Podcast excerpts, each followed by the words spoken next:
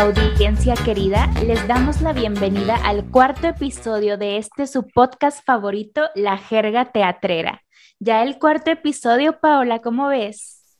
Así es, estamos muy agradecidos con la audiencia de que nos acompaña hasta el día de hoy. Les mandamos un abrazo enorme. Por supuesto, gracias infinitas por escucharnos. Esto es por y para ustedes. Y en el episodio de hoy nos acompaña un invitado con una trayectoria bastante interesante y de quien tenemos mucho por aprender, en especial quienes tengan intereses de irse al extranjero y hacer su carrera en otro país, entre otros temas importantes que vamos a abordar, ¿verdad, Paola? Sí, es un actor mexicano egresado de la Facultad de Artes Escénicas. Debutó en la película Así de 2005. Así es, está con nosotras el mismísimo Roberto García Suárez. Un aplauso, por favor. Bienvenido, bienvenido Roberto. Muchas gracias por aceptar nuestra invitación. ¿Cómo estás? ¿Cómo te sientes el día de hoy? Pues muy bien, muy bien. Muchas gracias por este por este espacio, esta invitación. También gusto estoy en atenderles. Gracias a ti, es un honor tenerte aquí con nosotros. Qué bueno.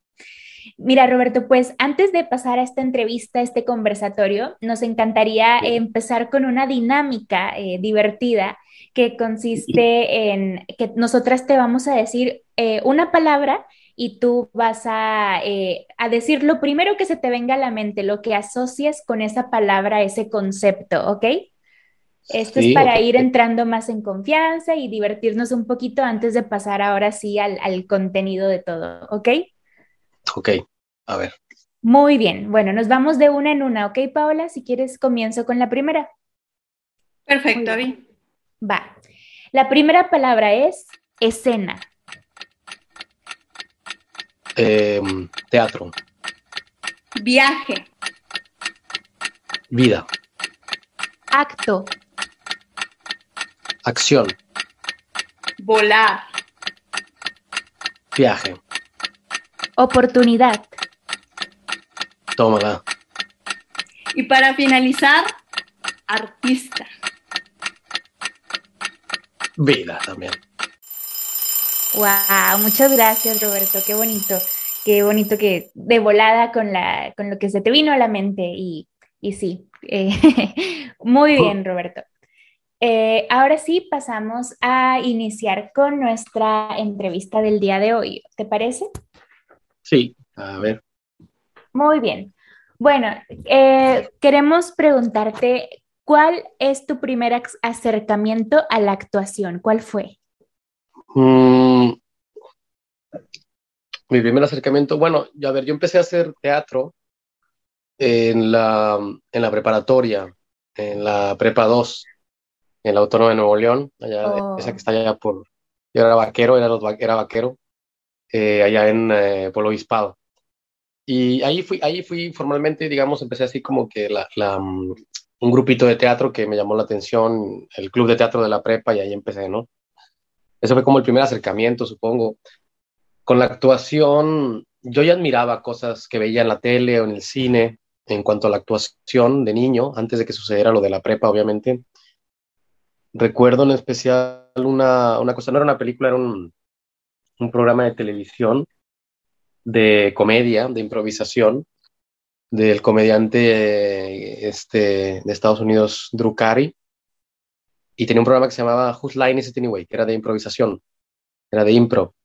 Y eso yo lo veía, me acuerdo que teníamos, vivía en Santa Catarina, Nuevo León, y vivía con, con mi papá, con mi mamá y con mis hermanos, con mi hermano, y este, y teníamos ahí cable o multivisión, una cosa así de que, ni siquiera cable, creo que multivisión, y, y, tenían el Sony, el canal, y ahí pasaban este programa, y me acuerdo que lo descubrimos, y era un, canal de improvisación de, de, de, estos actores salían a escena y con los que les pedía el público o que los guionistas les pedían cosas, improvisaban todo y eso fue como que dije, me acuerdo que de niño yo no me, no me imaginaba haciendo eso en el futuro, aunque ya me tocó hacerlo en mi carrera, eh, pero, fue mí como, descubrí que eso era actuación, eso es lo que hace un actor, pensé, un actor hace eso, un actor le ponen a hacer una, alguna petición ante un escenario y puede interpretar aquello que se le pide, ¿no? Ese fue como mi primer acercamiento y después poco a poco mi idea del teatro general hasta que en la prepa entré al, club de teatro. Esos serán mis primeros acercamientos a la actuación y al teatro, digamos, antes de decidir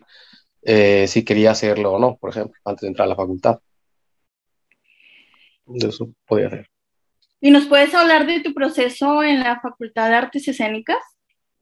Sí, para mí fue la arte escénicas fue el momento con encontrarme con el arte teatral y, y enamorarme más todavía del arte teatral, convencerme más que es lo que quería seguir haciendo. Así que fue muy importante en mi vida por eso.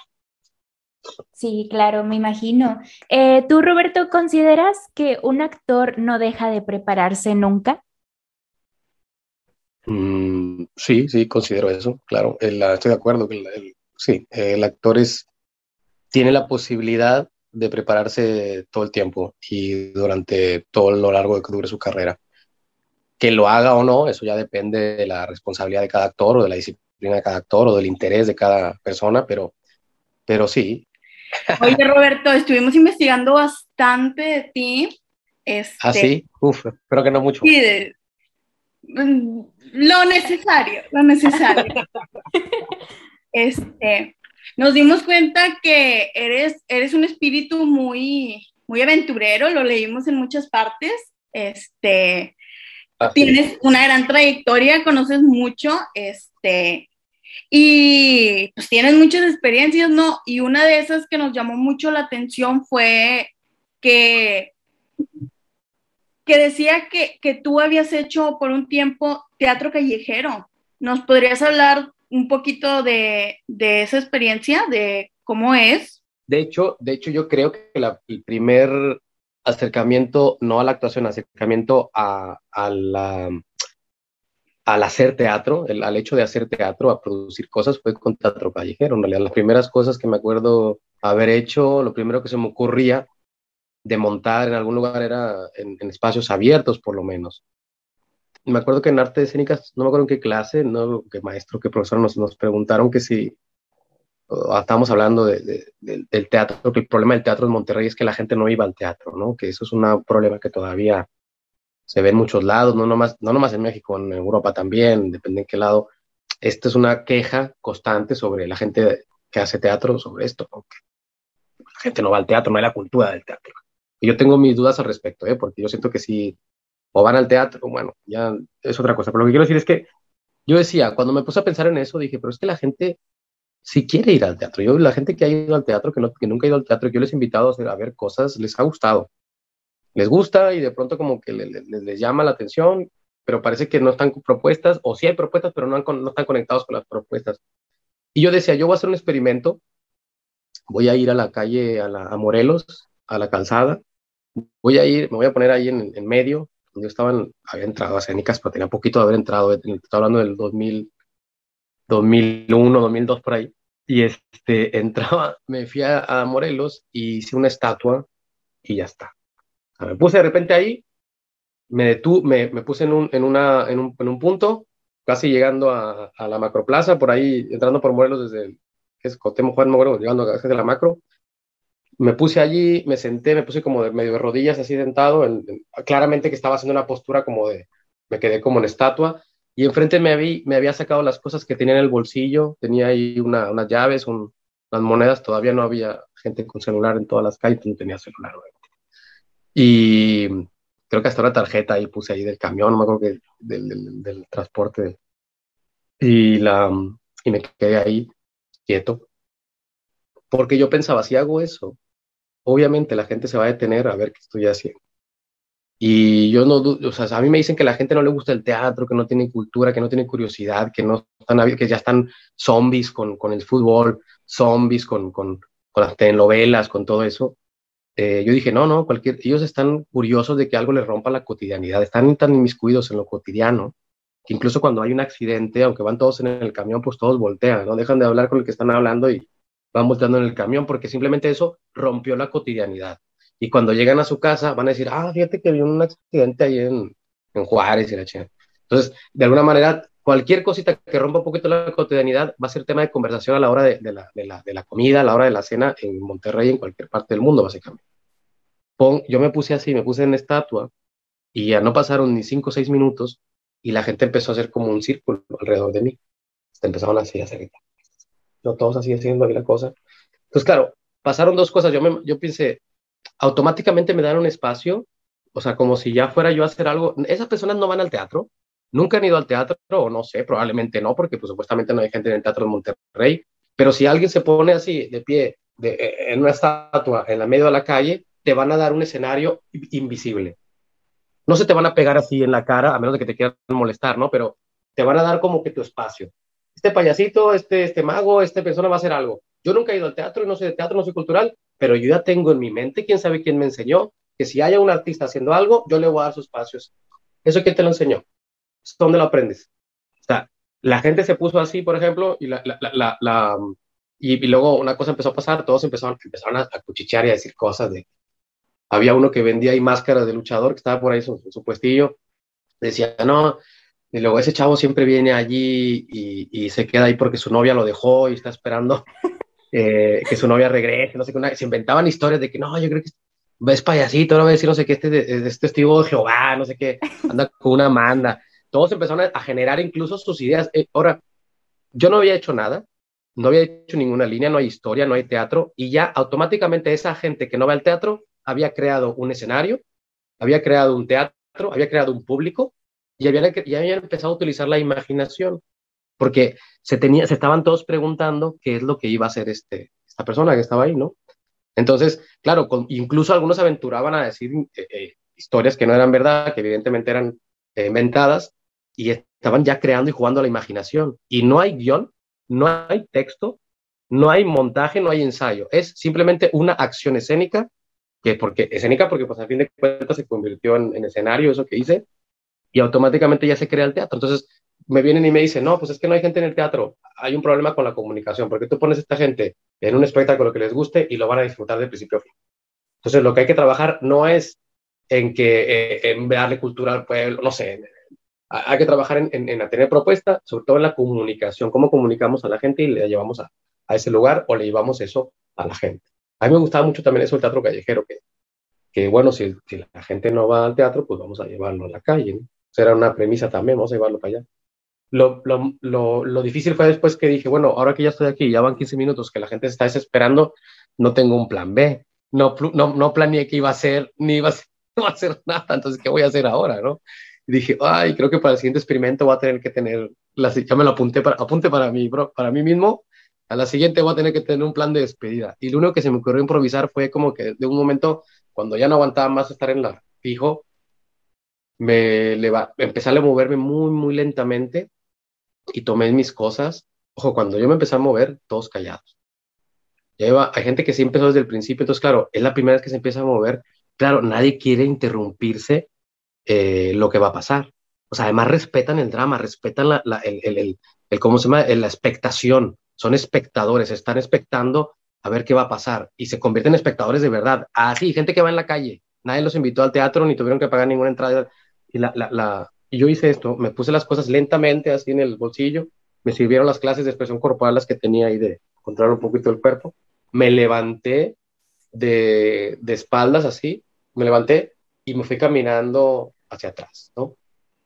Y como no estaba ya en un punto que era cerca de la, de la, donde dobla la calle Morelos, ya llega a la macroplaza, y luego gira a la derecha, así para estar el Museo Amarillo y para allá. Entonces yo, yo caminé todo eso hacia atrás, caminando un poquito cada vez con más ritmo, caminando como que tratando de tentar de que si topo con algo, pues ya, ya me, me, me, encamino, ¿no? Pero pues por suerte le calculé bien y hasta que llegué a la esquina pude hacer así. Todo el tiempo que estuve haciendo esto así, la gente me sostuvo la mirada y estuvieron con la pausa de que a ver si se va a caer o qué va a hacer o qué va a decir, ¿no? Está el tiempo. Y cuando, cuando llegué a la, a la, ¿cómo se llama? la esquina, giré para, rumbo, digamos, para la, ¿cómo se llama? Campo, para, que para el río Santa Catarina, digamos, para qué dirección. Crucé para allá caminando y me fui corriendo porque no sabía qué hacer. Entonces me fui corriendo como para desaparecer porque ahora van a venir a acercarse a preguntarme qué, qué, qué pedo, ¿no? Entonces me, me, fui corriendo, agarré mis cosas y ya me metí por allí y ya después me fui a, la, a, donde yo sabía que podía agarrar el camión, la ruta que me iba para casa, de ruta 50 que me iba para Altavista y lo agarré ido campo y ya me fui con todo el corazón así y con un montón de ideas y un montón de cosas. Agarré el, el, el camión, agarré la, la libreta empecé a apuntar así las cosas, dije, ay, pasa esto, o sea, el experimento para mí había sido como exitoso, ¿sabes? Y, y había muy emocionado, se lo conté a, y a contárselo a Iván en el siguiente ensayo y a más gente y, y empezamos a trabajar cosas que eran preparadas también para, el teatro en, la calle. Y yo dije, no, pues eso del, del problema de que no hay gente en el teatro tiene que ver con la comunicación, vamos a ir, porque pues no es que no les guste o que no quieran, no es una gente rara que digan, ah, es que en otras personas tienen más este, predisposición para eso, y aquí la gente rancho, y aquí no, como que la gente rancho. Y lo hizo, lo hizo una vez y lo repetí un par de veces, o dos o tres más, y ya. Pero la primera vez es la que más me acuerdo así, las demás veces también, pero...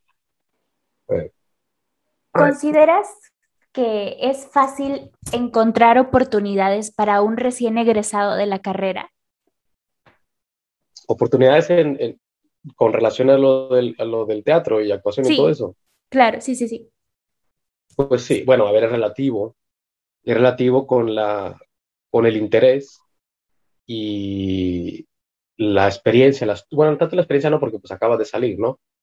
Con el interés inteligencia, raya astucia con la que puede tener un, un egresado.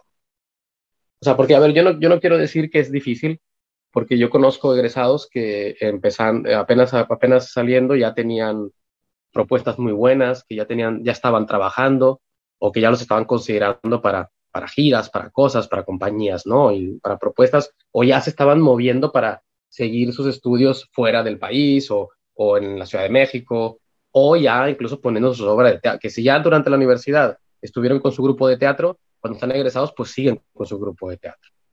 Yo digo que claro que hay oportunidades, pero esas oportunidades pareciera que son la gente que las está tomando, que son gente que es avispada, gente que es astuta, que es inteligente, y sobre todo, pues, bueno, esto no nomás es egresado, o sea, ahí que esto ya es con, la, con el tiempo, pero pues gente que, tiene que tener como cierta tolerancia a la frustración, si tú quieres ser actor, tienes que estar consciente de que las propuestas no te van a llover, o sea, que no te van a, caer las propuestas cada día. Entonces tienes que tener un, nivel de tolerancia a la frustración. Y hay gente que parece que eso lo tiene claro, que dice, no, pues yo me dedico a esto y me gusta esto y cuando salen las cosas salen y cuando no, pues sigo intentando, así de fácil. Si tienes esa, actitud desde que sales de egresado o desde antes de que estás egresado para cuando salgas de egresado, ya tienes esa actitud, pues sí, no es, es relativamente sencillo involucrarte en trabajos que están relacionados con lo que tú estás haciendo. No es constante, la vida pues está difícil y hay veces que aunque tengas esa actitud, pues vas a trabajar en otras cosas que no están relacionadas en pos de pues pagarte la vida para poder invertir en lo que a ti te gusta, por ejemplo. Pero si estás sobre la línea, sobre ese renglón, si no quitas el dedo del renglón, sí, no tiene por qué no aparecer, no importa dónde estés, no importa en qué, en qué parte, se hace teatro en Zacatecas, en Durango, en todos lados sea, en, muchas partes se hacen, en países comunistas, en países súper ricos, en países súper pobres.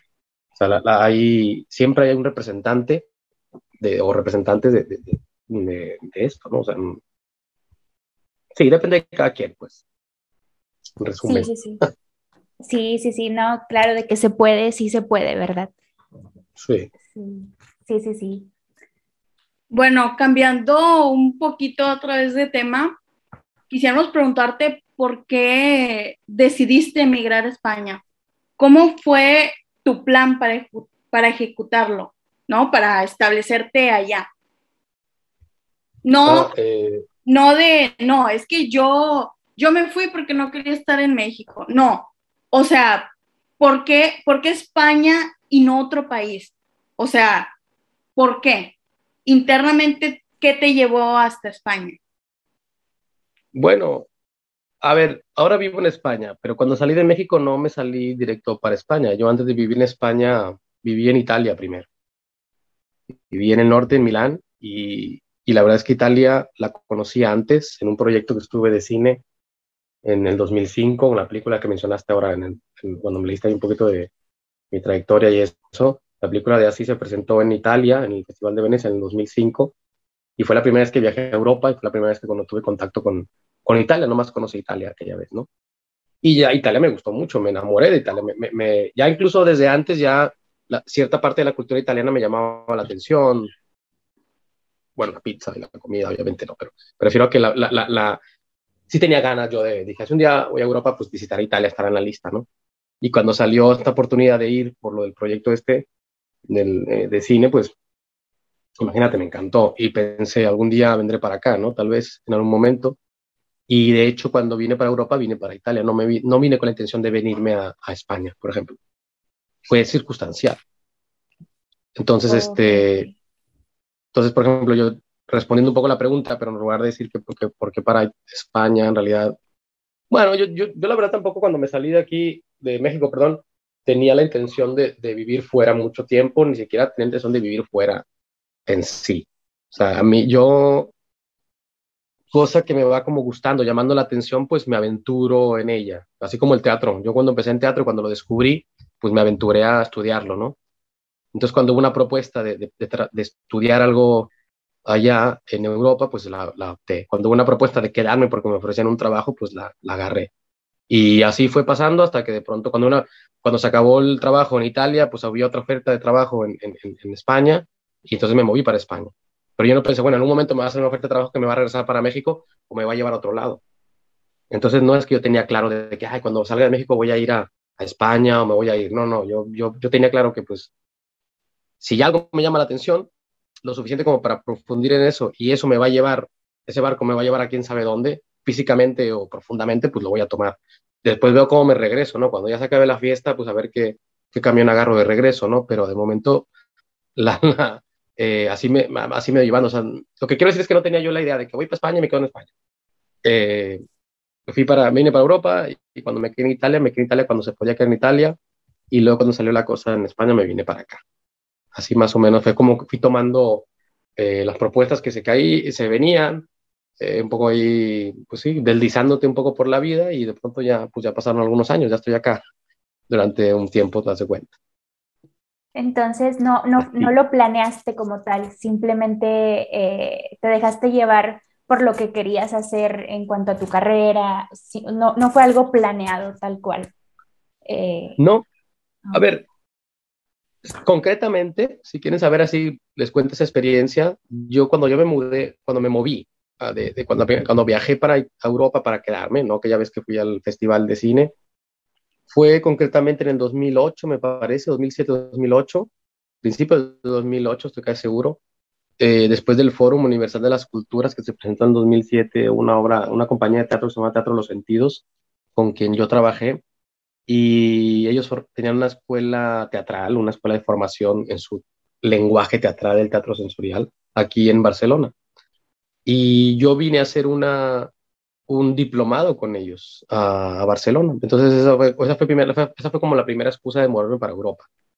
Pero yo apenas este, se acabó, apenas hice el diplomado, estuve en Barcelona, llegué a Barcelona a, a, al diplomado y después me moví para, para Italia, para Milán pero al poco tiempo. Y, en Milán sí me quedé un año, un año y medio, pero cuando me moví fue porque tenía esa primero, esa, ese primer legame de, me había inmiscuido en el teatro sensorial, me, me, me, gustó mucho y quería profundizar, profundizar más. Y cuando supe que hacían esta formación en, el, en Barcelona, me vine para tomarla. Se acabó la formación, conocí más gente que hacía teatro, entre ellos estaba mi ex, la, eh, una chica que estaba también en la compañía de teatro, que es de es italiano, de origen italiana, la Diana, y con ella, este, ella pues estaba en un grupo de teatro en Milán y me, pues sí, bueno, a través de ella conocí a esta gente que hacía este grupo de teatro, de también teatro sensorial, que se llamaban LIS, Laboratorio Immagine Sensoriale, y me mudé para Milán al poco tiempo de haber llegado a Barcelona y me encantó Italia. A partir de ahí, yo había estado en Italia antes y yo tenía la idea de estar allí y de, estar, pasar un tiempo por lo menos, decir, hacer teatro ahí sería genial, aprender italiano, estar ahí me, me, me, me emocionaba, ¿no? Y, y claro, me, acepté a trabajar con ellos en, esa, en, esta, en este nuevo proyecto que tenía de teatro sensorial, pues fui para Italia con ella y estuvimos en un grupo de teatro que era similar al Teatro de los Sentidos en Barcelona, pero era una rama italiana que estaba en Milán, que era esto, LIS, Laboratorio de Imagen Sensorial. Un año con ellos, aproximadamente, si no me equivoco, y cuando se acabó el proyecto, pues en Teatro de los Sentidos en Barcelona había más propuestas y me vine para Barcelona. Y desde ahí pues me está moviendo también un poco. Estaba viendo Madrid también. Pero sí, es, es como consecuente, es como va la oportunidad y toma. De hecho, ahorita cuando dijiste las palabras, esta cuando dijiste oportunidad, pues claro, es la tomas. En la oportunidad la tomas. Hay un montón claro. que se te van a ir. ¿eh? A, mí se me, a mí se me han ido un montón de oportunidades que digo, ay, ¿por qué? Pero no me arrepiento de las que he tomado, para nada. Así que les recomiendo que lo hagan, que tomen las oportunidades. Sí. Por todas las que sí, no tomaron. Claro. Pues. Claro, claro, sí, y se me hace muy interesante cómo nos cuentas de todo este proceso de tu camino, porque eh, se me hace interesante eso, ¿no? Como lo que mencionas de que todo es consecuente y de que igual y no podemos no tenerlo todo como que eh, exactamente planeado y saber eh, qué sigue, de qué de cada cosa, sino que una cosa nos puede llevar a otra. O sea, aquí en este momento hay un proyecto, hay una oportunidad que tomas, que, te llena, que, la quieres esa oportunidad. Entonces ya de ahí puede venir otra cosa. A lo mejor no, no sabes qué es, pero es lo que dices, consecuente. Eso se me hace muy padre, ¿no? Porque también nos da como ese mm, alivio de que no tenemos que tenerlo todo exactamente planeado, solamente como tener claro que, queremos dedicarnos a esto, que queremos este, hacer lo que nos gusta y ya de ahí como que una cosa nos va llevando a la otra, ¿no? Eso está muy bonito. Estar en el presente, si estás en el presente, eso pasa. Si realmente estás en el presente y no en el pasado ni en el futuro, te pasa, eh, pasa esto. Claro, el presente. El poder del presente, claro. Muy bien, muchas gracias por compartirnos tu experiencia. Eh, y bueno, también quisiéramos saber eh, cómo fue para ti el cambio de país en aspectos culturales, sociales y formas de vivir en general. Eh, ¿Tuviste alguna desventaja o ventaja de ello? bueno, son, claro, el cambio se siente obviamente y te afecta. Es imposible que, que, no, que pases 11 años fuera de tu país o de tu, lejos de la gente con la que creciste, con, la que te relacionaste. pasas de, un día para otro, dejar de comer lo que estabas comiendo, para de un día para otro empezar a comer, tener otra dieta, porque obviamente no se come de manera diferente, eso también se siente desde el día uno. Eh, la relación, sí, hay, hay, hay cosas que vas a... Primero tienes que como estar mucho a la escucha, o sea, cualquier persona, me imagino que se emigra a otro, a otro país, está atenta a cómo se ven las cosas, a cómo se mueven, a cómo se escuchan. Entonces inviertes mucha energía en, la escucha, en la atención. Y, y, cuando estás haciendo eso, pues estás aprendiendo. Eh, eso te cambia, porque pues es en, tu vida diaria, en tu estado, pues aprendes porque pues te interesan algunas cosas o tienes curiosidad. Pero cuando estás, cuando emigras, todo el tiempo estás en un estado de, aprendizaje, ¿no? De, de, entendimiento, no nomás cuando, cuando estás relacionado a hacer algo que tú de tu carrera o tu trabajo o de buscar lo que quieras, el día cero, ir al súper, hablar con gente, saber cómo pedir las cosas, todo es un aprendizaje. Hay algunas cosas que se te pegan y otras no. Hay cambios. Yo de México, pues claro, en Europa es mucho con lo que se imaginan, mucho eso de, hay mucha, mucha eh, competitividad si lo comparas con, con muchas partes de México. Claro, México pues también hay ciudades que son muy competitivas, obviamente, y, y, es algo parecido a lo que pasa en la Ciudad de México igualmente, ¿no? Que o en ciudades grandes, también ahora Monterrey también, Guadalajara, que, que hay, este, hay mucha eh, competencia y todo esto, pues esto también se siente acá en muchas ciudades, por ejemplo. Hay, hay, siempre se lo dicen y la gente está cansado de decirlo, la infraestructura se presenta acá porque pues le han dado, han ha habido administraciones en cada de las ciudades, en cada ciudad europea, en cada país, pues que se dedican a, a, dejar infraestructura relacionada con el arte, por ejemplo, le dan mucha importancia. Y en México no en todas las ciudades y no en todos los municipios es así. Entonces aquí es un poco más común que siempre tengan su aportado para eso, ¿no? Y eso es una diferencia. Eh, en México tienen, por ejemplo, muy, cuidado en muchas partes la cuestión eh, de raíz, de raíz cultural. Y, por ejemplo, en muchas partes de España no tanto. Curiosamente, tienen cosas que sí y hay, hay ciudades que parece que lo que quieren es globalizarse de alguna manera hay diferencias y hay cosas que les unen. No sé, la, la, en ventaja, pues, eh, hay ventajas y desventajas. Por ejemplo, mm, yo puedo decir que ventajas relacionadas exclusivamente con esta situación pueden ser que, mm, sí, te pasa que cuando vienes, por ejemplo, si estás en el ambiente, no sé, en otros ambientes, ¿no? Hay gente que emigra y tiene otros trabajos, ¿no? En, otros campos que no son artísticos precisamente, ¿no? Pero, por ejemplo, en mi campo y artístico precisamente en, en artes escénicas o lo que tenía, yo sí tenía como un buen recibimiento en el sentido de que si yo tenía una propuesta sobre algo, era por lo menos me ponían atención, era bien recibida. Tal vez tiene que ver con el hecho de que ahorita últimamente México pues eh, es bien visto a nivel artístico en muchos ámbitos, en muchas este, disciplinas a nivel mundial. O sea, cine mexicano está, ahora está más que nada muy reconocido, como muchas partes del mundo, casi como cuando la época de oro cine mexicano, el cine es una época muy buena para el cine mexicano, para las producciones de cortometrajes, de animación, por ejemplo, de, hay, hay, gente de danza, hay un bailarín mexicano que está bailando, y otra bailarina que está bailando en, en academias reales, Royal Academies en, en Londres, en Inglaterra, en, Rusia, no sé. O sea, hay talento artístico mexicano y por lo general te abren, un, te abren, por lo menos la oportunidad te la da, por lo menos la escucha la tienes. Ah, de México, seguro que a ver, a ver, algo interesante va a traer, ¿no? Y como que eso juega a nuestro favor, ¿no? Por así decirlo. Eh, y hay desventajas porque, pues, por lo general, por ejemplo, en el teatro, el teatro, pues, tiende a ser, no digo que cerrado sería propiamente la palabra, pero pues se gesta con, una, con unas personas que son la, eh, la, la, misma la misma comunidad que produce teatro desde hace varias generaciones y tiene sus propuestas y se conocen y es un gremio, si tú llegas de fuera, pues no va, del primer día no vas a entrar y, te van a reconocer y te van a abrir todas las puertas y te van a abrir todos los espacios. Evidentemente hay un proceso de, de, de integración, ¿sabes? Eso en cualquier parte. Y dependiendo de qué país estés, porque cada país europeo tiene su propia personalidad eh, hay, hay, lugares más competitivos, más exigentes en un aspecto, y hay otros más, más colaborativos, más, no sé, más cooperativos, que están abiertos a más cosas, pero en cualquiera, ninguno desde el primer día te van a abrir las puertas. hay, que, hay que tener conciencia, una especie de, de, como vienes de, de, fuera, te van a escuchar, pero eso no quiere decir que inmediatamente ya vas a tener las oportunidades que tienen todos, ¿no? Hay que un poco, eh, no digo pelearlas, no quiero, no quiero utilizar ese, objetivo, ese adjetivo, pero sí como pues demostrar tu interés o, hacer las cosas. Pero está bien, o sea, siempre hay propuestas, no hay, nunca hay rechazo así por completo. Eso en cuanto al artístico. Luego en la vida diaria, pues claro, hay un montón de cosas, o sea, extrañas mucho que la comida no tenga picante, el camaicón te da, el chile, ya me acostumbré a decir picante, porque no tenga chile, la salsa, las cosas que te cocinas tú. Eh, hay cosas, por ejemplo, que te acostumbras que eh, pues me gustaría que, que hubiera en México. Por ejemplo, aquí cuando vas a cruzar la calle, los, los, los coches se detienen.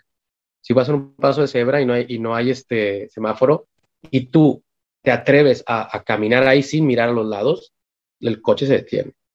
Y eso en todas las partes de Europa, no, no porque estás en Suiza o en Alemania, porque luego dicen que la Europa Latina es más desmadre, porque España y, e Italia y Portugal, que vas al Suiza es otro, es otro rollo. En realidad, eso también aquí en todos lados, la gente, o sea, el peatón se respeta. Me encantaría que en México fuera así, O sea, eso sí, por ejemplo.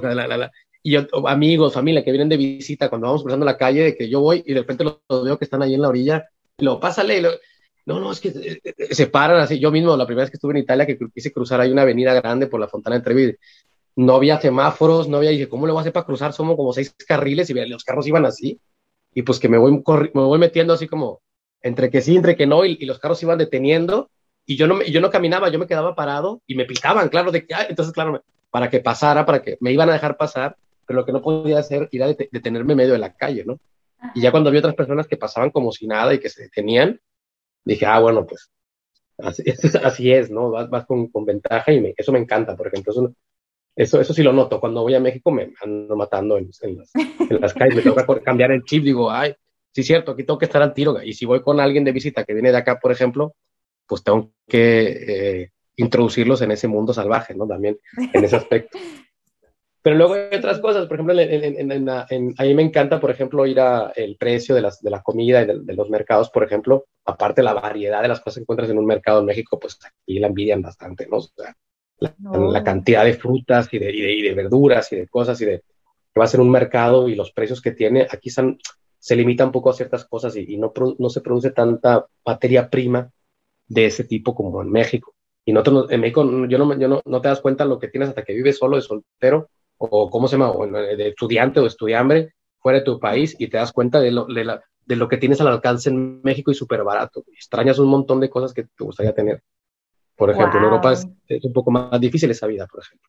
Sobre todo cuando andas con esos presupuestos y, y, extrañas un montón. O sea, llegas a México y aprecias todas estas cosas que tienes a la mano que acá eh, no las tienes, que tienes que tener paz, dinero para, para tener acceso a ellas, o sea. Y ya, bueno, otras cosas que ya son personales, como el clima. y ya la cultura es curiosa, pues no sé, yo soy de México, yo imagino que cada quien, que depende de dónde venga y de dónde vaya, pues habrá su cierta relación, no lo mismo una persona que venga de Marruecos y, venga para España, como el mexicano que va para Estados Unidos, el mexicano que va para Europa, hay una recepción diferente. Estados Unidos al mexicano, pues ya sabemos cómo lo pueden tratar y hay una, una variedad de cómo te pueden tratar y algunas son muy extremas, muy mal o muy bien, ¿no? Y en, y en, Europa, por lo general, como yo creo que pues tampoco estaban tan acostumbrados a la migración mexicana en este, en este, en este caso, pues por lo menos es, eh, en mi experiencia y la mayoría de la gente que conozco, sí hay un buen recibimiento. Desde una curiosidad por, por tu cultura, hasta un mínimo, un mínimo de conocimiento tienen de cultura, un mínimo, y la admiración, aunque sea una admiración estereotípica, eh, porque después resulta, les, les, cortas un poco el rollo diciéndoles, a ver, no es así como te lo imaginas, pero pues me gusta tu entusiasmo. Entonces, este, todo ese tipo de cositas, detallitos, por ejemplo. Y la gente que sabe que ha vivido acá en España, te lo, va, te lo van a decir. Y en Europa también, o fuera también. Paso a un bar y todos se quieren tomar un tequila contigo porque, pues, no sé, el tequila a lo mejor sabe mejor si te lo tomas con un mexicano, ¿no? Pues, un mexicano, me, me un poco de tequila, pero si me tomo tequila con un mexicano es más, todavía más, más mexicano el asunto, ¿no? sí, pasa que, que nos ven con, sombreros y botas y échate un mariachi o algo, ¿no? Sí, a veces sí, sí, sí, sí. Pues, al estereotipo no te escapas. Luego ahí depende cómo te lo presenten. Hay gente que pues es amable, lo que, lo que, lo que quiere en realidad es ser amigable contigo y hacer de tu amigo y no saben cómo entrar, no entran por allí. Y, y no, no, no, no, no digo que la gente sea realmente ignorante y que te vean así realmente, sino que pues sí hay una intención, yo veo como que de cotorrearse, porque pues como que ven a México de que, ah, pues se van a cotorrear, ¿no? Y, y, tienen esta onda de que cotorreamos mucho, que hacemos fiesta y eso que pues tampoco están alejados de la, de la realidad. y eso sí, no importa dónde seas, de Tijuana, de, de, Chiapas o de Monterrey, es raro el, el, que sea desabrido, ¿no? Entonces, este, eh, sí, sí, por un lado, sí, o sea, te, te, te, se, se, acercan con, con esto. Y incluso, incluso hay gente que, te, dicen alguna cosa estereotipada y después hasta te piden perdón, de que, bueno, perdón, no sé si eso ofende a los mexicanos si digo esto o no. Digan, ah, nosotros decimos de todo, no te puedes, Si ya, ese chiste que nos haces, ya, ya, ya nos hicimos 20 de tu país, seguramente. sí. Algo así. Sí, me imagino, pero sí, me imagino que debe ser una experiencia que vale completamente la pena, el, irse a otro país, el descubrir pues otro mundo, ¿no? Haz de cuenta porque sí cambia mucho, ¿no? La, cosa en cuanto a cultura, eh, sociedad, entonces eso me imagino que es una experiencia muy grata en la vida, ¿no? Entonces, eh, sí, gracias por compartirnos esta, esta parte de tu experiencia. Eh, pasamos a, otro tema, Paola. Sí, bueno, volviendo otra vez al teatro, ¿nos podrías hablar del teatro en Europa? O sea, en general, ¿cómo es el teatro en, Europa? Eh, eh, a ver, en, general, el teatro es, a ver, el teatro es un poco el teatro en todos lados. O sea, no, no, no entiendo, no entiendo bien la pregunta. O sea, si hay Mm. ¿Qué diferencias tiene con el teatro mexicano al europeo? A ver, bueno, a ver, vamos a ver cómo. Podría contestar diciendo que primero que hay que definir como teatro europeo porque pues los países que digo tienen su propia personalidad. No lo mismo teatro que hacen en Alemania que el que hacen en Inglaterra, que el que puedes ver aquí en Barcelona, por ejemplo, en otras partes. Entonces, incluir, englobar todo como teatro en Europa es, es arriesgado porque pues no es como, o no, bueno, no, no es arriesgado, simplemente no es, no del todo, no, no es específico porque pues estaría bien, eh, hay cosas que les unen en común y sí, cada país tiene sus, sus propuestas y todo esto. Pero por ejemplo, hacer teatro, el teatro mexicano y el teatro que se haga en Europa, yo pienso que no, no hay diferencia. Los procesos son los mismos, los problemas son los mismos, la, la, las, este, las, las satisfacciones son las mismas, los actores tienen las mismas satisfacciones, los directores y escritores también cuando logran hacer proyectos que les gustan, las frustraciones son del mismo tipo, tienen pleitos cuando les escogen para una beca y, tienen, y cuando no les escogen para una beca tienen pleitos y cuando sí, sí, tienen problemas con que la gente vaya al teatro, no vaya al teatro, no les, no les entiendan sus propuestas experimentales. Ahora, ¿Qué diferencia puede haber? Que a lo mejor el acento cambia, pero sobre todo las temáticas. En México se hablan de cosas, se tienden a hablar de cosas que, por ejemplo, es muy difícil que se hablen en otras partes. en México se hablan obras, habrá propuestas teatrales que tengan que ver con, con, eh, ¿cómo se llama?, historias relacionadas con las regiones de alguna zona, con, con historias ancestrales eh, precolombinas o prehispánicas, incluso ahora que estaban haciendo los montajes relacionados con, con figuras en el norte famosas como el Piporro, como, como este, obras que tienen que ver con la historia de México, por ejemplo, esas cosas sí, eso es diferente, obviamente. Teatro costumbrista mexicano que hablen de la cotidianidad del México en diferentes épocas, eso no lo vas a encontrar en otras partes, en Europa, por ejemplo. Y de hecho eso llama mucho la atención, o sea, en festivales europeos quieren ver eh, teatro o propuestas escénicas, digamos, que tengan que ver con algo que pueda surgir en México y no en otros lados, ¿no? Por eso apoyan mucho en festivales incluir algo de México que parezca de México o que por lo menos, no que parezca de México, que, que sea más bien algo que se hable de allí, que no se va a hablar sea, la peli, eso en el cine también, o sea, el cine lo ves como el cine europeo, como el cine mexicano, el cine europeo que fuera de lo que es Hollywood, fuera de lo que es súper comercial, pues tienden a hablar de cosas regionales. Pero ya te digo yo que los procesos, las frustraciones, las, las, las glorias que, que, te puedes, que puedes experienciar en el proceso teatral es el mismo. Los resultados, te sorprendería que también. Porque, por ejemplo, uno puede decir, ah, pues estás en Europa, hay más calidad de teatro. Cantidad puede ser que sí. Hay, hay más, hay más, si tú a lo mejor incluso contado, pues a lo mejor hay más teatros acá, hay más, a lo mejor teatro, deja tú, festivales dedicados a hacer teatro, y que a lo mejor hay dos en la ciudad de Monterrey al año y en Barcelona hay siete, por ejemplo, eso puede haber, hay más cantidad. Eh, la cantidad de espectáculos que puede haber en un festival, a lo mejor, y, y de dónde vengan. Sabemos que el Festival de Teatro de, Sonora, de, Zacatecas, de Nuevo León, pues viene a lo mejor uno que otro invitado internacional y aquí pues vas a un festival y hay uno o dos invitados locales y el resto son internacionales, por eso. Eh, pero vas a otras partes, otros pueblos y no es así, depende de la ciudad grande.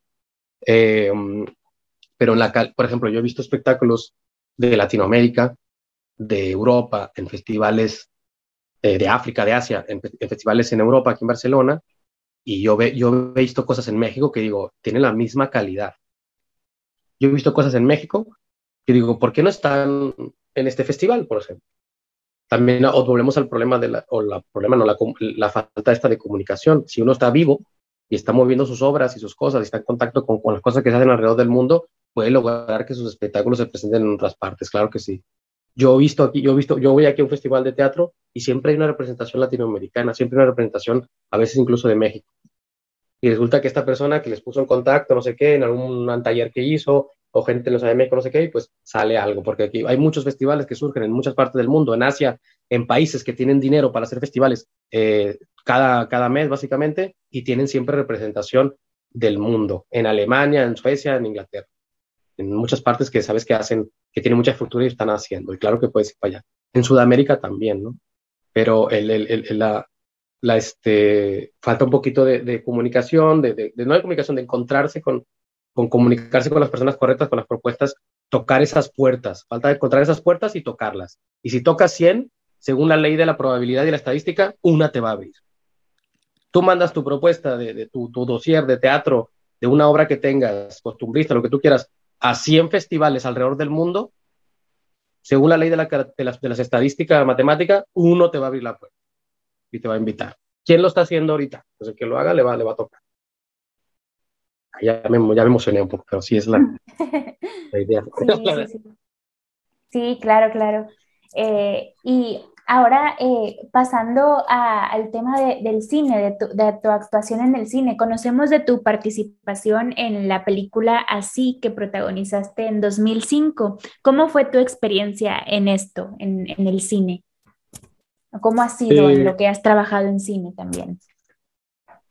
Bueno, la, en cine he hecho poco realmente. O sea, he hecho varios cortometrajes, largometrajes he hecho dos.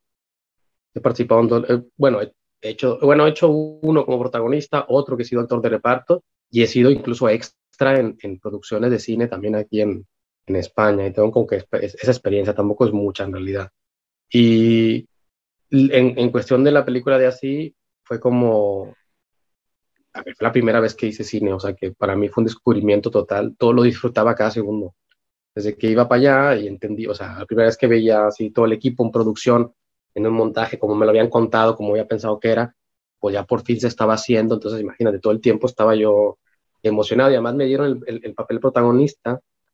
Eh, aparte sentir por primera vez la emoción de que tú vas a hacer una audición y te llaman para decirte que quedaste en el personaje ese que quieren, que es el personaje protagónico, eso es una, obviamente es lo que le deseo a todos mis colegas actores y actrices que, que les toque, porque pues es lo que estamos esperando, una oportunidad que te digan, ah, y no solo en cine, también en teatro, una producción, un proyecto que te digan, incluso la gente, cualquier artista, ¿no? incluso músicos que te inviten a la banda que quieras tocar, bailarines y bailarinas que te inviten a la compañía de danza que siempre habías querido entrar, eh, debe ser algo similar. Entonces, imagínate, yo me acuerdo de esa experiencia, tengo muy claro el momento en el que, que en ese momento como que me quería caer el 20 y me cayó cuando colgué el teléfono dije, no, o sea, la primera vez que voy a, hacer, voy a hacer cine, o sea, voy a hacerlo, lo voy a tener así en la, en la lista y me emocioné bastante.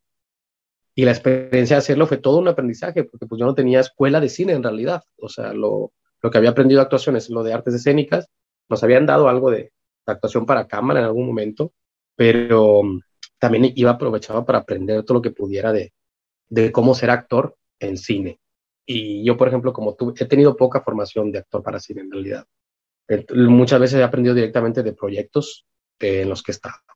Y esa fue la primera vez que aprendí, la primera vez que, tuve esas emociones y por eso lo tengo así como muy en el, en el corazón y en el recuerdo. Y además fue una película que se estrenó en Italia en un festival no menos importante, que es el Festival de de, Venecia, que es de los más importantes del mundo, eh, ir por primera vez a, Europa, a irte a ver al cine, pues es una, es una experiencia que se te va a quedar grabada para siempre. Entonces, claro, a mí, me, recuerda, o sea, si me preguntas cómo me fue eso, pues yo me acuerdo del momento, de cuando me llamaron y me dijeron que quedé, el momento que dijeron que la película iba a estar en Venecia, cuando fui a Venecia, que me vine al cine allá, la, la, gente, por ejemplo, o sea, es un proceso que ya se grabó, además de todo lo que aprendí grabando y la gente maravillosa que conocí, aparte fue una producción de aplaudir porque era la primera vez que se hacía algo 100% en Monterrey, porque se había cine que se había hecho en Monterrey, pero cine, cine puesto en Monterrey que se había presentado en un festival internacional importante, que no había sido una, una, una obra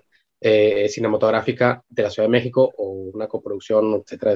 100% de Monterrey, con gente de Monterrey, grabada en artes visuales en, en la Universidad Autónoma de Nuevo León, producida allí, o sea, y, y, con, y con ese reconocimiento. Y hasta me parece, si no me equivoco, que eh, la, en ese momento, en el, festival, en el, 2005, en la 62 muestra, 62 EABA, creo que éramos la única representación latinoamericana, ni siquiera había una, de, no había ninguna de México más que nosotros, y no había ninguna latinoamericana justo en ese festival. ahora no me acuerdo si en todo el festival o solamente en la sección donde participamos, pero algo, algo de eso también se comentaba bastante. Entonces es un logro para México y para Monterrey en sí, o sea. Entonces, eh, eh, tengo muy buenos recuerdos de esa producción y sí lo sigo teniendo y, y claro que es una medalla que uno le gusta lucir, ¿no? Colgársela allí, claro. ¿Consideras pues que salir en este proyecto te abrió alguna puerta? Sí, sí, sí, sí, todavía, eh, este, sí, yo sé, a ver, abre una puerta tú, por ejemplo, tú vas acumulando cosas que a alguno le llama currículum, ¿no? Tu, tu trayectoria. Y sí, sí, quieras o no, pues eh, hay eh, méritos que te dan cierta, ¿cómo se dice? Este, escucha. Que mm, yo, por ejemplo, lo hago, lo hacemos. Cuando conocemos a alguien que tiene una trayectoria con ciertos méritos, que ha logrado ciertas cosas, pues le das el, el, el, el don de la, le das la escucha, pues le, le, le, cedes tu escucha, por ejemplo. Si te, te presentas con un escritor reconocido, con una actriz eh, reconocida con, porque ha ganado premios, ha ganado muchas cosas, pues claro, le, le, le das esta cosa. Entonces, eh, este es un trabajo que quien lo ha conocido, que han sabido que he hecho esto, no hay que diga, ah, pues, eh, da igual. O sea, siempre dan una, una escucha también. Y, y, literalmente, directamente, pues sí, hubo momentos en los que, por ejemplo, o sea, mm, incluso algunos dentro del gremio del cine me reconocían también, de que, ah, tú eres el de la película así y tal, incluso, o sea, no sé si eso sea abrir puertas, pero pues sí te, daban una, te daba un mínimo de reconocimiento que estoy seguro que eso jugaba a tu favor en muchos casting o propuestas audiciones. De hecho, hubo una producción de cine. Sí, sí, sí. sí, un cambio significativo, ¿no? Claro, claro. Además, eh, a mí me abrió las puertas de ir a Italia, de ir a Europa. Conocí otras personas, conocí otro, otra manera de hacer las cosas y, claro, mi, carrera me, abrió un logro que me siguió, me, dio, aparte me dio a mí la, confianza de seguir. ¿sabes? O sea, cuando haces esas cosas, más que te abren una puerta porque ah, tiran este papel y te abren otra puerta directamente para otro proyecto, más que nada que cuando logras estas cosas, te da mucha confianza para seguir y vas con mucha confianza para hacer audiciones, para hacer casting, para, para involucrarte en proyectos, para producir proyectos y para seguir en tu carrera. Claro, eso es, es más que nada es eso, más que te abra puertas es te convence a ti mismo que puedes seguir y, y otra puerta se te va a abrir seguro. Claro, también en lo personal como que te da herramientas de, de seguridad, de, de, no sé, de, en lo personal, ¿no? También te cambia mucho, ¿no? Me imagino. Sí, bueno, lo personal, sí. Mm, sí, sí, en la, en la, en la, la, relación que tienes tú con tu, propia, eh, con tu propia carrera, con tu propio camino, sí, te la crees más, si así lo quieres decir. Pues dices, ah, sí, soy capaz, ¿no? De, de eso, a mí me pasa mucho eso, cuando logro algo que yo no sé si eso era capaz, lo logro, digo, ah, mira, ya soy capaz de eso. Entonces, cuando me proponen algo similar, digo, sí, claro que, que, que puedo, ya lo he hecho antes. Claro, claro. Sí, y qué padre tener esa experiencia, ¿no? Es algo, un sueño que yo creo que muchos tenemos en común, ¿no? De una película, de este, el cine, entonces sí, me imagino que ha de haber sido algo muy, muy significativo en tu carrera. Eh, y en 2019 eh, protagonizaste un papel en la serie Merlín. ¿Cómo fue tu experiencia actuando en una serie y cuál es la diferencia más importante entre actuar para cine y para televisión? En la serie de Merlí se llamaba la serie, Merlí. Ah, sí. En, catalán. Sí, es, eh, es, Merlín, es el nombre Merlín. Como en catalán es Merlí, sin la N. Y yo salí en la serie que era Merlí, una serie pues, muy famosa, muy conocida, tuvo mucho éxito en, en España y en Latinoamérica eh, mucha gente que, de generaciones que, pues, bueno, que le gustan ese tipo de series, pues la vio. Y después hicieron una, un spin-off se llamó Merlí, dos puntos, Sapere Aude, eh, y en ese salí yo. Era la primera temporada de esa nueva versión de Merlí, ¿no? Entonces, a decir verdad, no tuvo tantísimo éxito si lo comparamos con el Merlí original, eh, pero bueno, fue conocida en México con este nombre, Merlí Sapere Aude, y ahora se puede ver en, en el, en el fue producida por Movistar y ahora se ve en HBO y hasta ahora se puede empezar un poquito más, más a ver. No sé, como experiencia de, de, de, televisión, fue mi primera experiencia y si la comparo, por ejemplo, como lo que estaba, es algo parecido a lo que estaba diciendo antes con lo de cine, con la película de así, la primera vez que hacía televisión y la primera vez que lo hacía, por ejemplo, en España, a ver, ya había hecho una, una pequeña incursión en la televisión en España, en Madrid, una vez que estuve viviendo en Madrid, una, una cosa que salí en una escena tenía, una frase, pero era un personaje que a lo mejor podía seguir saliendo, lo que pasa es que la serie no tuvo, no tuvo más éxito, aunque tenía un montón de estrellas, conocía gente que eran famosas de la tele de, España. Eh, y esa fue, esa, si queremos ser como estrictos, esa fue mi primera experiencia, pero pues fue un dos días de grabación. La primera vez que estoy involucrado dentro del, digamos, como elenco de un personaje, aunque es un personaje secundario de la historia principal de, de una serie, que me tenía varios capítulos, que tenía varios, este, eh, eh, varios días de rodaje, entonces ya puedo decir que esa experiencia ya, la siento como un, rodaje de televisión, ¿no? Ser parte de, del plan de rodaje y ponerse de acuerdo conmigo para que ya trabajar, alguno que otro ensayo. Y pues bueno, o sea, eh, ah, esa fue la primera experiencia que tuve y esa la tengo bastante en el corazón, porque yo me imaginaba algo parecido a lo que se piensa, no sé si muchos lo piensan todavía, pero que en la televisión pues vas más vas, como se dice en España, vas más a saco, ¿no? Que vas pam, pim, pam, y que este, eh, va la gente un poco más fría y a lo que tienes que hacer, no hay tanta profundidad en el trabajo y, y, la gente está siempre ahí liada y la gente de producción y la molestes porque están todos. Es verdad, trabajan con mucha presión trabajaron de manera muy profesional, pero este equipo en, en particular, en particular del, del produ la, la producción esta de Merlisa Preaude, todo el equipo maravilloso, o sea, la gente que trabajaba desde la... Esa es una producción que tenían desde Merlí, desde, desde la primera vez que lo hicieron de manera, este, eh, con menos presupuesto, era el mismo equipo, si acaso algunos se habían agregado algunos más, unos menos, pero básicamente la misma esencia de equipo, ahora que ya tienen una gran producción y que se habían, habían vendido la serie y todo eso, o sea, la, la, la, la gente maravillosa, todo el equipo de producción súper atento,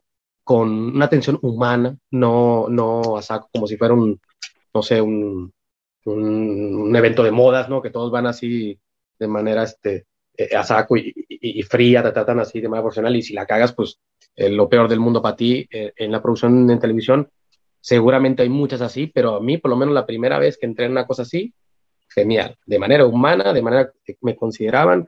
Había, yo sentía que estaba incluso haciendo teatro, porque en el teatro es más común tener una, una vida más cercana y una cosa incluso más humana y no es tan, tan, tan, tan, técnica y tan no sé qué, pero en la, la, relación con la producción está bien. Incluso los actores famosos que trabajaron allí tenían, se daban no, ninguno se daba su taco y se daban su tiempo para, para hablar contigo, para estar contigo, los directores también, no me trataron nunca mal, no, no hubo nada, y todos profesionales, o sea, la gente cumplía con su trabajo y eso da gusto bastante también. Estás en un nivel de trabajo en el que te gusta trabajar porque pues es, es el nivel en el que tú dices que, que, podrías estar, ¿no? Con una atención a la producción excelente en cuanto, en cuanto a la experiencia y en cuanto a la actuación, pues actuar en cine y en, en televisión, pues por lo menos la experiencia que he tenido, tampoco tengo la, mucha, mucha experiencia, eh, tampoco tengo muchos personajes profundos en, en tele, todavía, todavía, todavía tenía que hacer algunos más, hay unas cosas que están por salir, pero pero de momento todavía no siento que haya tenido como una,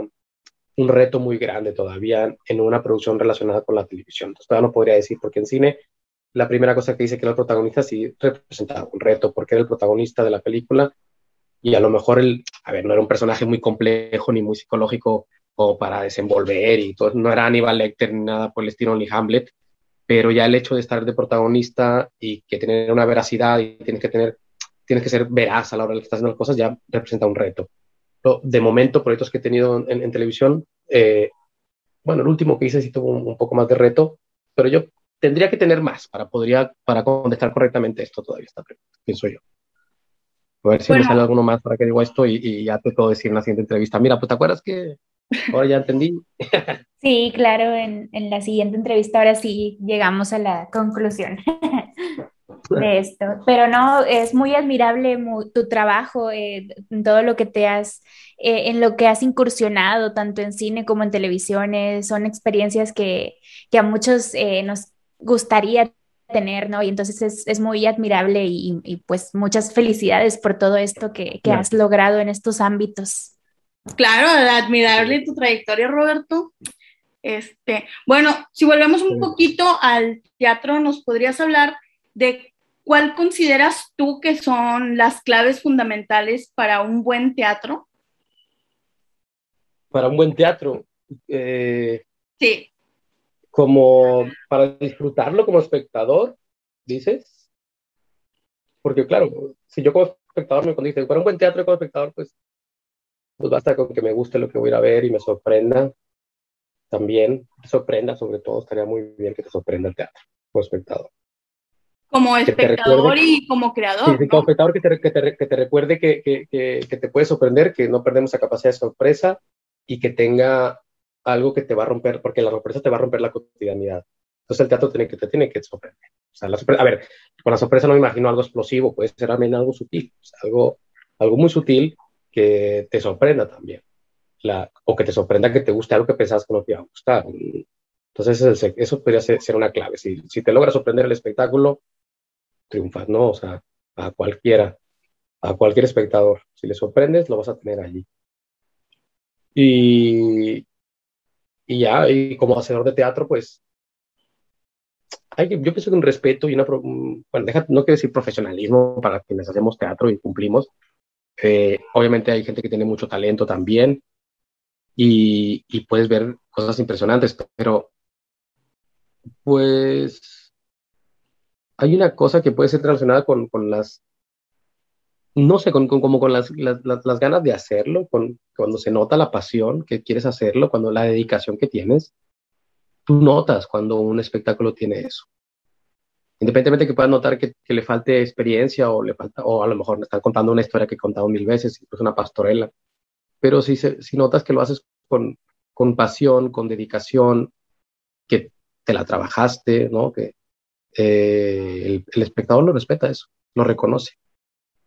O sea, al espectador te puede, el espectador puede llenar los, los shows de lucha libre y sabe que lucha libre, pues, a ver, tiene algo de teatro mucho y reconoce el trabajo físico que se hace ahí, por ejemplo. Si tú vas y tomas al público como que lo que hagas lo haces así y al ahí se va, pues el público lo va a notar, aunque no es la primera vez que vaya al teatro. Pero si ve que le echas ganas, te lo va a respetar. Entonces, como hacedor, que estés ahí en el presente, que te comprometas. el respeto que tiene el, arte escénico que se sucede en el momento. Eso lo tiene que tener claro. Parte del talento y la propuesta interesante, esto es importantísimo, porque si no lo tiene el talento y la, y la propuesta, pues se pierde.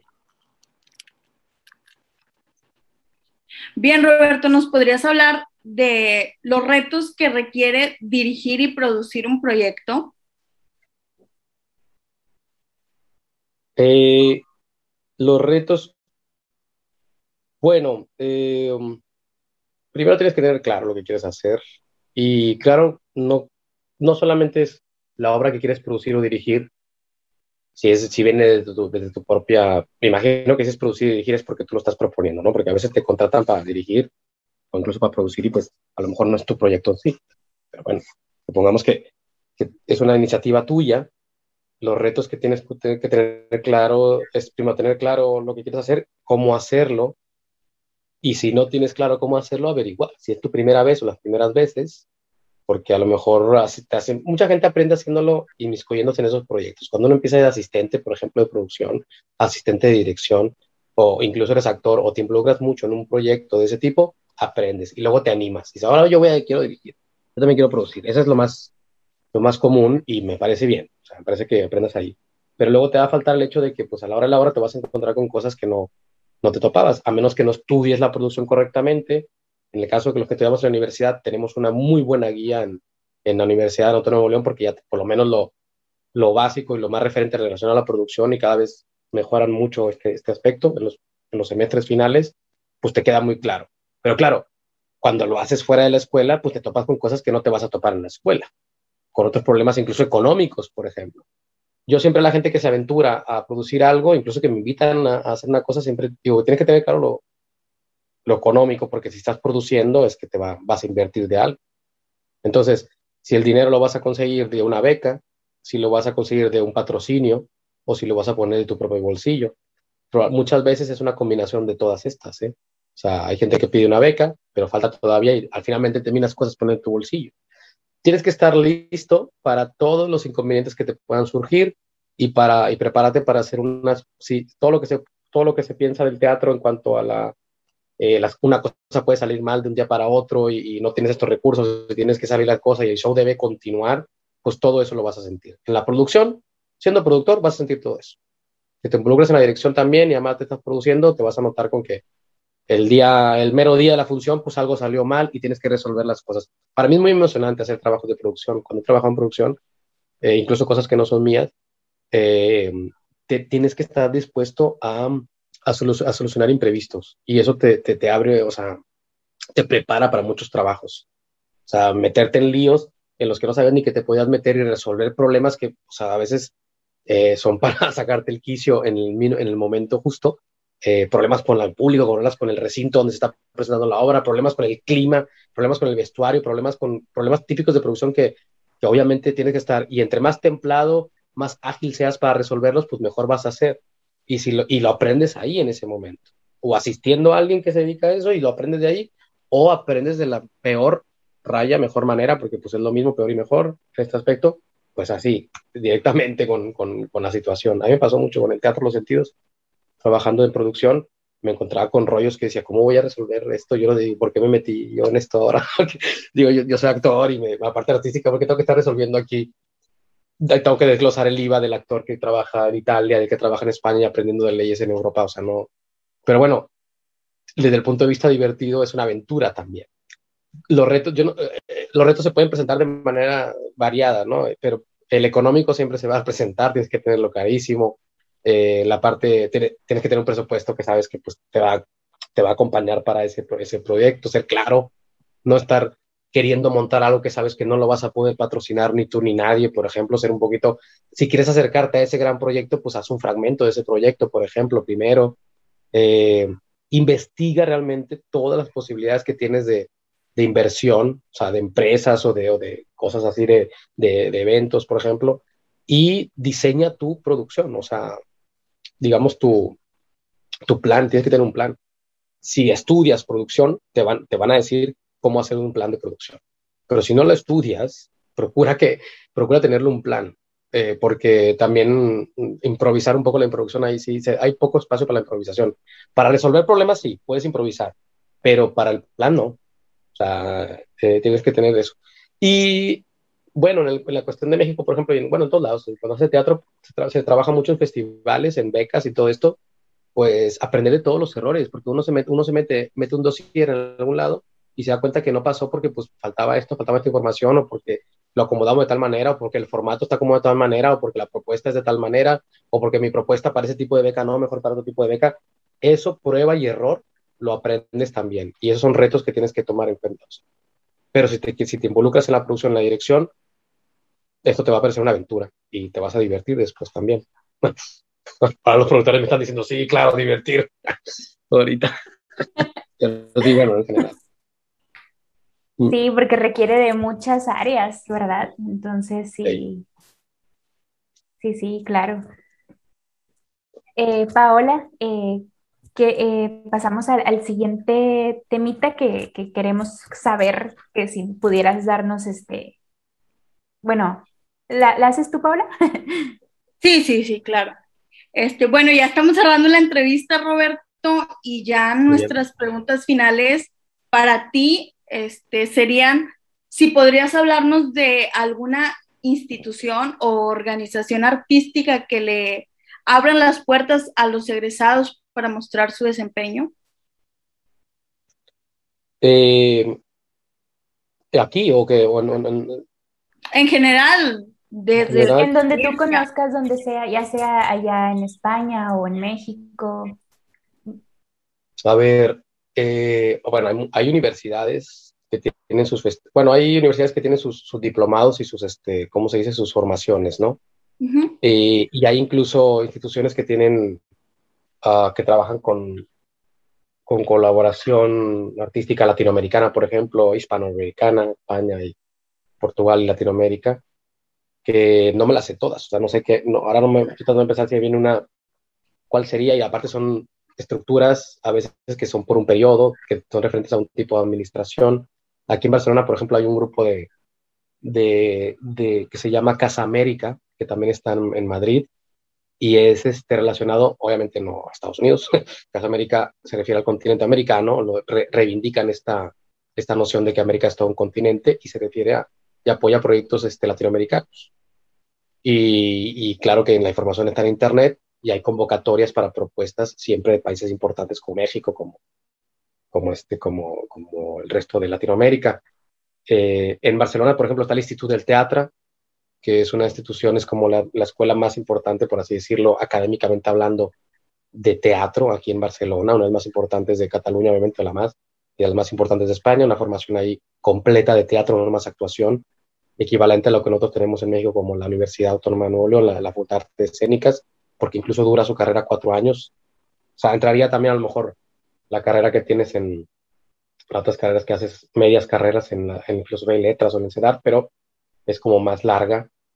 Esa, por ejemplo, tiene, tiene como egresado, te abre las puertas para hacer diplomados, para hacer este, ¿cómo se dice? Creo que estuvo hasta eh, Marilú Martínez estuvo ahí, estuvo, era gente de México que son de la Universidad Autónoma de León, pero también de otras partes de México que han, por el Instituto del Teatro, estado ahí la compañía con la que he trabajado, el Teatro Los Sentidos también. Lo que pasa es que depende también, como es una compañía teatral, no es una institución en sí, como una escuela, como una cosa, pues a veces que tiene unos muy buenos momentos donde hay mucha propuesta y hay momentos en los que se aprieta un poquito más la propuesta y no hay tanto. Pero, por ejemplo, ahí también han trabajado mucha gente con el Teatro Los Sentidos este, y con compañías este, relacionadas acá. O sea, hay en Cataluña en particular, hay estos centros cívicos que me gustan mucho que son este, que se abren para hacer residencias artísticas internacionales, que tienen una convocatoria para hacer una residencia artística, siempre y cuando cumplas con ciertos requisitos, tú te puedes venir aquí y te prestan un aula y trabajas ahí. Esto, las residencias artísticas, por ejemplo, eso sí que hay en, México, o sea, en México, en muchas partes de México también, en otras partes de Latinoamérica y en Europa, por supuesto que hay. Hay residencias artísticas para todo. Y si la residencia artística, por alguna u otra manga, les convenciste de que tu proyecto se tiene que crear allí, claro que te van a abrir las puertas. Y eso, si no eres egresado de nada, es raro que te, que, ¿cómo se llama? Que te, que te abran las puertas. por lo menos ya llevas con alguna propuesta un poquito más seria, que saben que estudiaste, vienes de una institución que estudió, ¿no? No lo sé, eso es lo que me viene ahorita a la, a la cabeza, pero seguro que hay, que hay más. Hay sobre todo estas, estos convenios que hay, por ejemplo, de instituciones que representan convenios culturales que se llevan de un lugar a otro. O sea, los italianos lo hacen, la, la Dante Alighieri, por ejemplo, que es una, una, escuela de, italiano, pero es un instituto que lleva, es un instituto, Instituto Dante, que lleva la cultura italiana fuera de Italia. Pero, por ejemplo, en México hacen cosas, si tú, eres, tú haces algo en México que está relacionado con la cultura italiana, lo puedes presentar ahí, por ejemplo. Puede, a lo mejor les interesa lo que estás haciendo si junta las dos culturas. Lo mismo el Instituto Goethe, de Alemania, el Instituto Cervantes de España, que si tú presentas algo en tus Cervantes que es relacionado a España, México, no sé qué, por ahí mismo también están recibiendo esas propuestas también. En, México también, o sea, esos, esos están en México, por ejemplo, y en México también está, por ejemplo, los consulados eh, de México funcionando en muchas partes, depende qué ciudad. Los italianos, por ejemplo, son muy movidos. la embajada de Roma, el consulado de Milán, suelen tener, por ejemplo, muchos eventos relacionados sobre los mexicanos que viven en Italia, pero incluso a veces hay eventos que, que hay. En Italia, en Italia hay un grupo de unas mexicanas que se llama Entre Dos Mundos Firenze, que es una, una organización que hace, ¿cómo se llama?, eventos de cine y de teatro, de música, de artistas mexicanos que llevan allá, hacen como propuestas. Sí, sí, ay, ay, no algunos no tanto como una institución, te digo, teatral, mm, eh, eh, que, que, que, con la que se puede uno conectar. Pero pues hay que estar vivo, hay que estar estuto, hay que estar preguntando a la gente, investigando en internet y tocando todas las puertas. Así es. Sí, muchas gracias por compartirnos esta información, porque que sí nos abre el panorama, ¿no? De saber de todas estas posibilidades y yo creo que a nuestros oyentes también les va a servir mucho, eh, les va a ser de mucha ayuda tener en cuenta todas estas instituciones o todo esto que mencionas, compañías, porque sí hay muchas posibilidades en las que sí, como egresados, podemos eh, incursionar y buscar. Entonces es de ponerse astutos y, y pues sí, para ver en dónde, ¿no? Claro, claro. Y, eh, este, cerrando ya casi con, esta entrevista, eh, ¿qué consejo le das a nuestra audiencia artística con interés de emigrar al extranjero? Eh, pues, ¿qué consejo? Que, que, bueno, que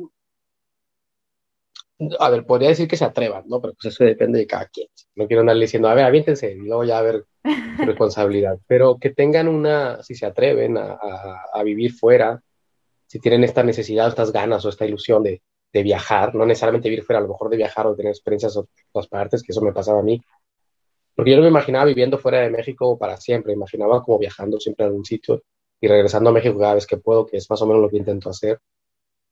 Eh, que rompan expectativas, que no vayas viajando a un lugar pensando que va a ser como creas que va a ser, o que si lo vas pensando y no puedes evitar que va a ser así, que sepas que se te va a romper la expectativa, que vengas con una, con una idea de que, eh, bueno, de, investigar, de crear, de curiosidad, de una, de una, de una genuina curiosidad para que, este, para que lo, lo pruebes. Imagino que la gente que también que se atreve a, a viajar y a moverse, pues tiene que ver con, con esa curiosidad, que mantengan la curiosidad, que tengan este, eh, que no tengan eh, miedo y que, en cualquier momento, pues, uh, por más difícil que, se presente el camino, la constancia eh, nos va a llevar siempre por un lugar en el que podemos mantenernos siempre, ¿no? Y que, que, no, que tengan paciencia también, que las cosas van dándose poco a poco, o sea, y que sean claros también con lo que quieren, que si, si lo que quieres es aventura, pues que sea honesto contigo y, y, y dale por la aventura. Si lo que quieres es la investigación,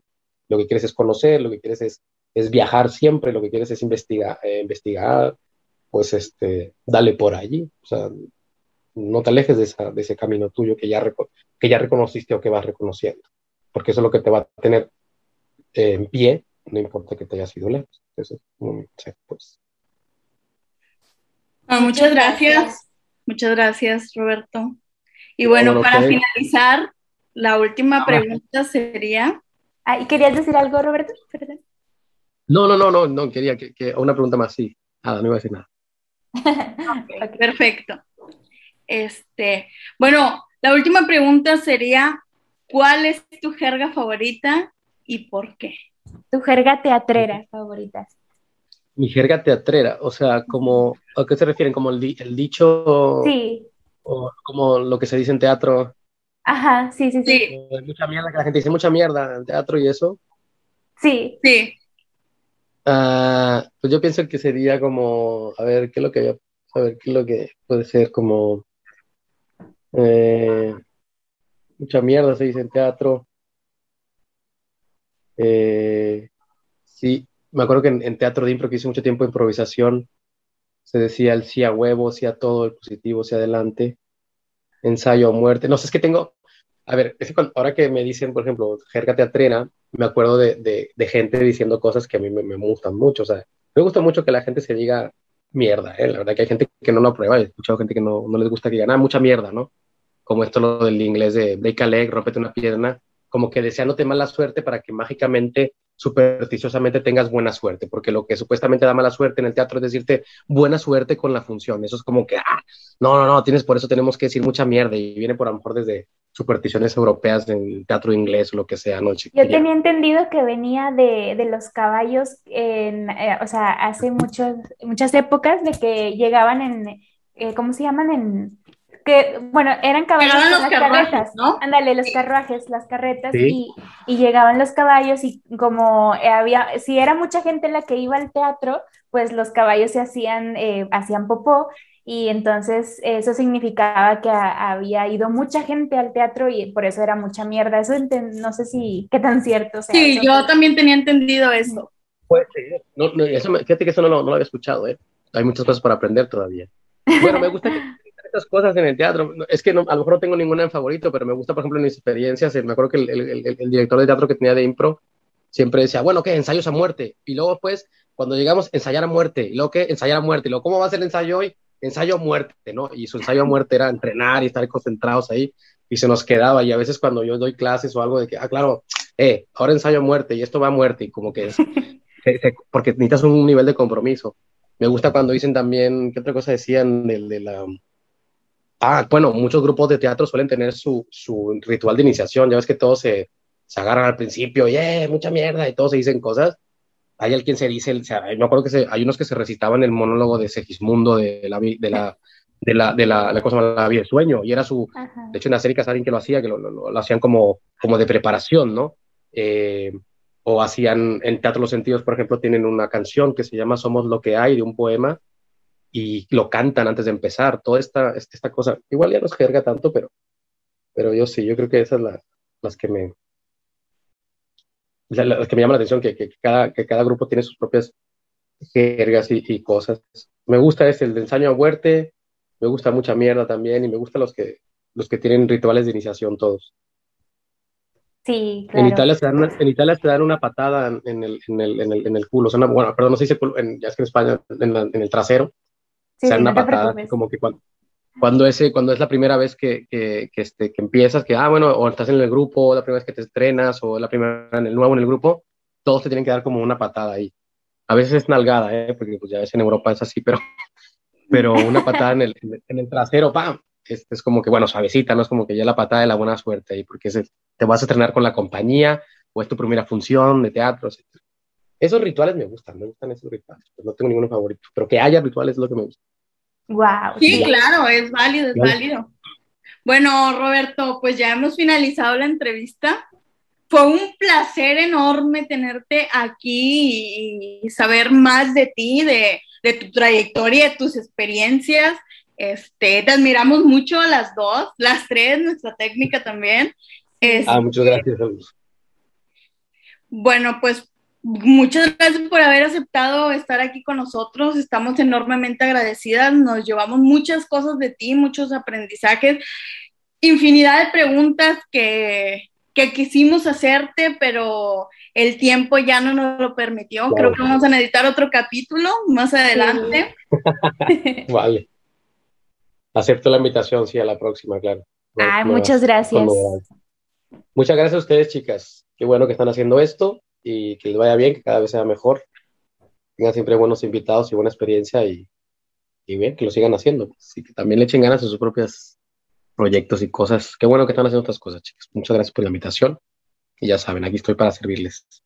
Muchísimas gracias a ti por haber estado aquí con nosotras, por regalarnos de tu tiempo eh, y luego la diferencia de horario. Allá ahorita ya son que las nueve. Okay. Las, van a ser las siete. Ah, las siete. Y de hecho, yo tengo a las 7, las 7 de la tarde, sí. eh, tengo ensayo ahora, tengo un, voy a dirigir, tengo un, voy a director. Ah, ok, ok. No, pues muchísimas gracias eh, por estar con nosotras. Eh, mucho éxito en todo lo que venga en tu carrera y de verdad te lo agradecemos mucho. Eh, gracias a todos, a toda nuestra audiencia por escucharnos y por estar aquí. Espero que se lleven muchos aprendizajes y nos vemos en el próximo episodio. Gracias. Hasta la próxima. Gracias, Roberto.